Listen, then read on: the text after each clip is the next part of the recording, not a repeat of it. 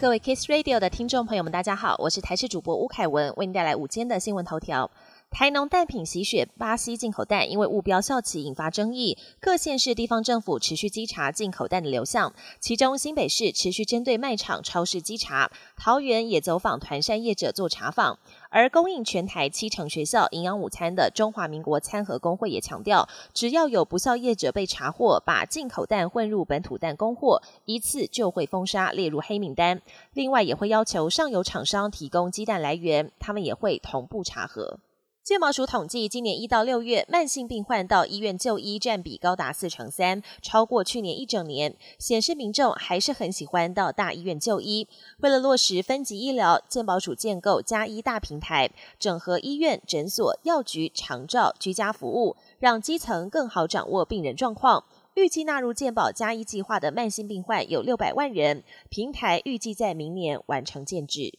天气方面，今天水汽减少，各地为多云到晴的天气。迎风面，东半部地区及恒春半岛有零星雨势；午后山区及南部近山区平地有局部短暂雷阵雨，尤其南部山区仍有较大雨势发生的几率。预计周五环境转为东北风，感受上会稍微降温。另外，有气象专家表示，各国模式模拟九月进入下旬后，二十五到二十七号这段期间，西北太平洋又有多个热带扰动发展的迹象，会不会陆续生成为台风，影响到中秋连假的天气，还要密切观察。国际焦点：北韩领导人金正恩十七号下午结束俄罗斯六天的访问行程。金正恩此行备受俄国礼遇，除了跟俄国总统普廷会谈，还参观多处军事设施和工厂。最后一天，金正恩还获赠六架无人机以及一件防弹背心。这是疫情以来金正恩首次出访，更是他上任以来停留时间最久的一趟海外行。至于北韩与俄国之间是否达成任何协议，俄国有没有获得北韩的军火协助，外界仍持续紧盯。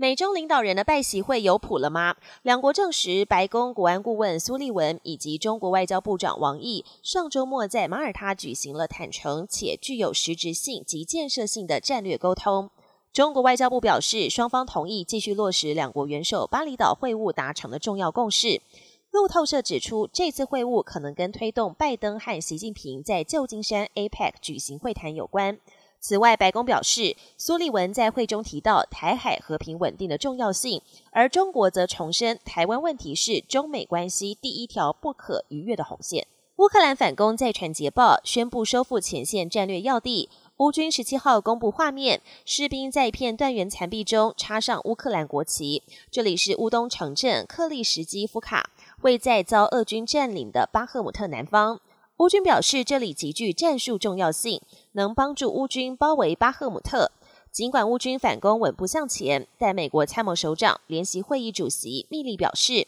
要逐出所有俄军门槛非常高。北约秘书长也示警，国际社会恐怕得面临乌俄长期消耗战。